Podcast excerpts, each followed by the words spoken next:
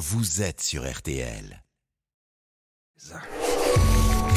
RTL, Lis-moi une histoire vrai. Chaque jour de l'été, Laurent Marsic vous fait découvrir une histoire pour les enfants, une histoire pour nous aider à mieux connaître un personnage, un objet iconique, un monument. Certains ont changé le monde.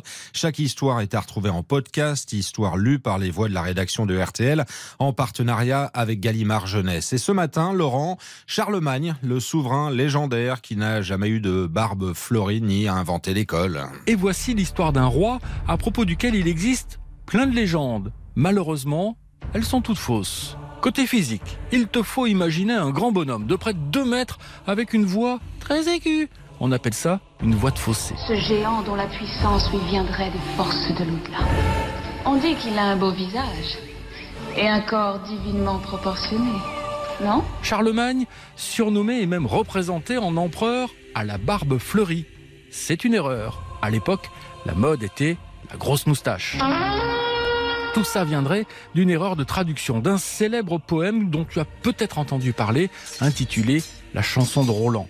Il raconte une bataille perdue par une partie de l'armée de Charlemagne dans les Pyrénées. Il était alors en guerre contre les Sarrasins d'Espagne, appelés les païens, et qui pratiquaient une religion proche de l'islam. Il y a même une double erreur dans cette histoire puisqu'on a raconté que Charlemagne avait stoppé l'invasion des musulmans en Europe. En vérité, il n'y a jamais eu de grande bataille gagnée contre les armées du calife de Bagdad.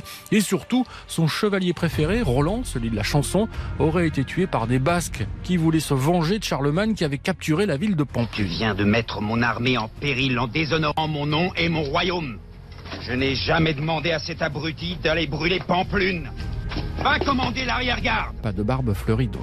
Autre erreur, on a longtemps dit qu'il avait, comme le chantait France Gall, inventé l'école. Qui a eu cette idée folle un jour d'inventer l'école? Qui a eu cette idée folle un jour d'inventer l'école? C'est ce sacré Charlemagne. C'est encore faux. Ce sont les Romains qui ont inventé l'école. À l'époque de Charlemagne, l'école était surtout réservée aux prêtres et aux jeunes moines. Charlemagne a simplement ouvert les écoles, mais uniquement aux garçons. Pas vraiment l'école pour tous comme tu la connais aujourd'hui. Et à l'époque des Grecs et des Romains, on considérait même que l'école, c'était du temps libre. La preuve, le mot école, en grec, veut dire loisir. Oh,